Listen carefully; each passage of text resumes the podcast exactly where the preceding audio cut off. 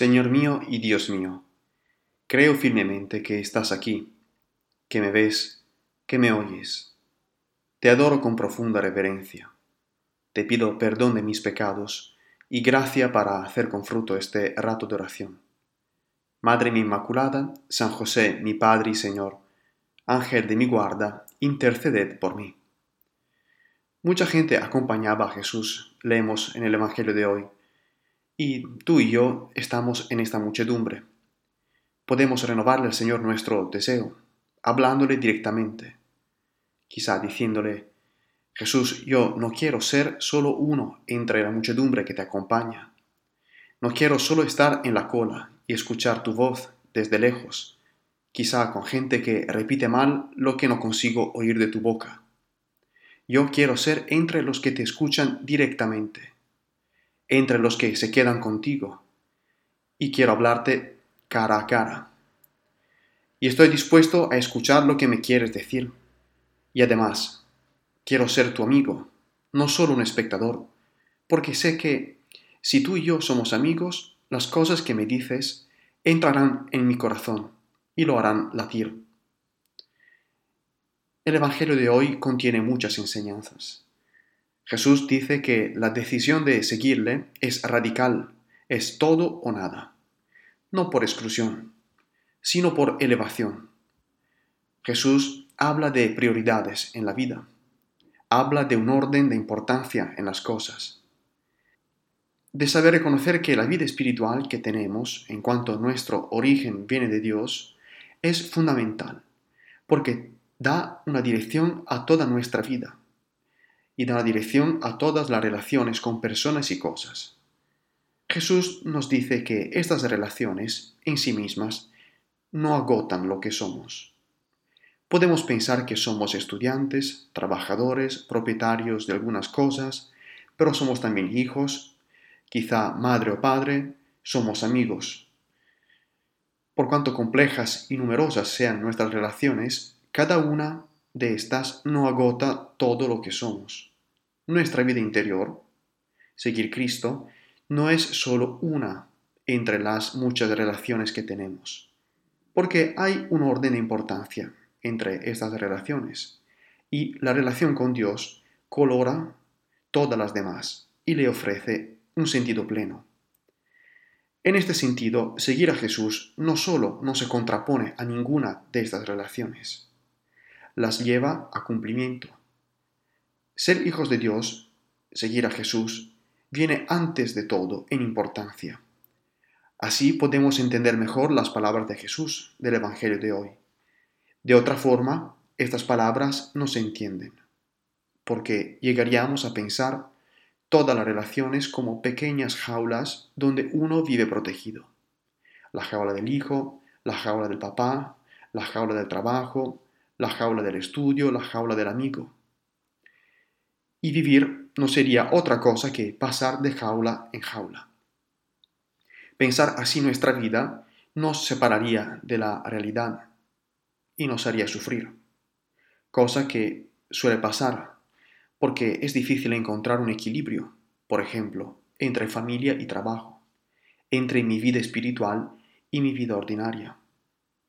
Lo que los autores llaman desde siempre como unidad de vida es precisamente esto, y cuando uno se da cuenta de que tiene que vivir una vida poniendo orden entre las relaciones, las crisis espirituales y familiares se superan. Y todo empieza por el poner en primer lugar la relación con Dios. Jesús en este Evangelio recuerda, usando palabras distintas, que nosotros no vivimos en un mundo de jaulitas. Tenemos una única relación fundamental, ser hijos de Dios. Y esta relación colora y da vida a todas las demás relaciones. Y esta relación no es una jaula, no es un muro perimetral. Esta relación con Dios nos une, nos separa de los demás. Esta relación nos permite entrar y no nos saca de la realidad. Esto va un poco en contra de una visión del mundo que podemos tener quizá. Es decir, una visión un poco conflictual, donde en nuestra manera de vivir la vida ordinaria nos presentamos con una actitud defensiva, para abrirlo solo cuando confiamos que no hay peligro. Porque claramente nadie quiere poner en peligro su propia sobrevivencia. El tema es que este mismo razonamiento lo aplicamos a Dios a veces. Pensamos que tenemos que defendernos y defender nuestros ámbitos de libertad, pensando que Dios los pondrá en peligro, cuando pasa exactamente lo contrario, porque Dios quiere dar su vida para nosotros. Dios nos da una nueva vida, la vida verdadera. Y para darle la bienvenida, nos pide de construir puentes y derribar muros, de no tener miedo, de permitirle que entre y transforme nuestras vidas, de poner en orden un orden quizá distinto de lo que queremos. Desde la antigüedad, el hombre se ha revelado insuperable en levantar muros, presas, vallas, paredes para defenderse y defender sus propiedades. El hombre construye muros perimetrales para evitar la entrada de amenazas a sus cosas, porque su supervivencia depende de estas cosas un poco. Partimos de la protección de las paredes de una cueva, por ejemplo en cuanto el hombre fue capaz de crear arte, imprimió maravillosas escenas de lucha por la supervivencia en las paredes de las cuevas en todas las partes del mundo. El hombre pinta y proyecta un universo que cabía dentro de las paredes de una cueva, dentro de muros defensivos. Pensamos a la ciudad fortificada de la antigüedad, que se convirtió en un lugar de protección para la población que puede desarrollarse en paz y prosperidad, defendida de las amenazas externas. A lo largo de la historia, el hombre ha construido muros maravillosos para defenderse. Piensa, por ejemplo, a la Gran Muralla China, larga casi 9.000 kilómetros. Piensa al muro de Adriano en Inglaterra. La construcción de muros divisorios es también una constante del hombre interior. Esto pasa porque es mucho más intuitivo centrarse en lo que nos separa que en los que nos une a los demás. ¿Cuántas veces nos sucede que al tratar con una persona con la que no estamos de acuerdo, nos concentramos en cuánto nos llevamos mal, en lugar de buscar oportunidades de diálogo? En estas ocasiones nos encerramos a las sorpresas que daría una relación difícil y perdemos oportunidades de enriquecimiento y crecimiento no solo espiritual, también humano. Durante la vigilia de la JMJ en Cracovia, en el 2016, el Papa Francisco nos lo recordó. La vida de hoy, dice el Papa, nos dice que es mucho más fácil fijar la atención en los que nos divide, en lo que nos separa.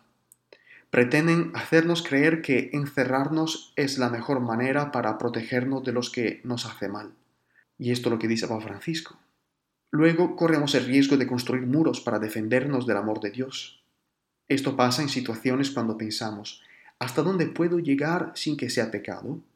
¿Puedo hacerlo esto? ¿Y si hago un poco más o un poco menos, pasará algo? ¿Esto es mío o esto es de Dios? Dios entra hasta aquí y no entra más allá. Aunque es instintivo construir muros, el Papa en Cracovia nos recordó que es más fácil construir puentes que muros. Es una trampa mental el pensar que el muro es mucho más fácil. De hecho, en la Biblia, el concepto de muro está conectado con la esperanza y la paz, no con la división. Es otra imagen de muro que nos da la Biblia. En la Biblia muchas veces vuelve la referencia a los antiguos y majestuosos muros de Jerusalén, que son el símbolo de la protección divina, que daban una sensación de seguridad y paz. Además, los muros de Jerusalén se convirtieron en un signo de esperanza, porque el Señor prometió un futuro de paz en Jerusalén. El cristiano es un hombre de esperanza, como el centinela que está de pie en los muros de Jerusalén para anunciar la paz. Y aquí llegamos a lo que puede sugerirnos Jesús en el Evangelio de hoy. Antes de comenzar una guerra, las batallas de principios que emprendemos muchas veces, Jesús sugiere, mira, no te concentres en cómo defenderte, no empieces inmediatamente a tirar dinero para construir un muro robusto inexpugnable. No te quedes enrocado en tus posiciones. para un momento y piensa. El muro que construyes con gran esfuerzo y gasto de energía y dinero, involucrando a tanta gente en esta loca empresa de guerra, tal vez te lo puedes ahorrar. Si en vez de defenderte, te abres al diálogo. Si en vez de encerrarte, te abres a la sorpresa del otro. Si en vez de encerrarte, intentas el diálogo. Siempre se encuentra un acuerdo. Y esta solución es siempre mejor que encerrarse. Jesús nos pide que le construimos un puente, que nos dejemos sorprender por los que nos ofrece, que nos dejemos invadir por la alegría de esta relación fundamental que Jesús nos ofrece gratuitamente. Y nos pide que derribemos los muros con los que nos defendemos de Dios, cuando preferimos una relación espiritual formal, controlada, aséptica, de oraciones rezadas mecánicamente, sin darnos cuenta de lo que decimos, cuando preferimos dar una mano sin querer realmente dar la paz, cuando replicamos rituales y signos que quedan un poco vacíos, de una fe vivida con el interruptor apagado y sin permitir que Dios toque lo más íntimo de mí, porque le dejo fuera. ¿Y por qué, Señor, a veces me pasa esto?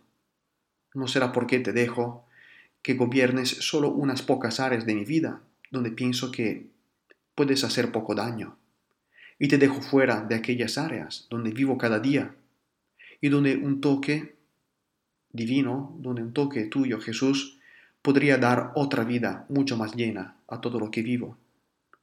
Tengo cosas que son asuntos enteramente míos porque te he alejado, Señor. ¿Dónde he construido muros o murallas, Señor? ¿Y dónde quieres puentes? Y sobre todo, ¿de qué quiero defenderme? ¿Dónde puedo construir un puente entre tu vida y mi vida? ¿Dónde puedes reinar y transformar mi pequeña vida en un reino eterno? Te doy gracias, Dios mío, por los buenos propósitos, afectos e inspiraciones que me has comunicado en esta meditación. Te pido ayuda para ponerlos por obra. Madre mi Inmaculada, San José mi Padre y Señor, Ángel de mi guarda, interceded por mí.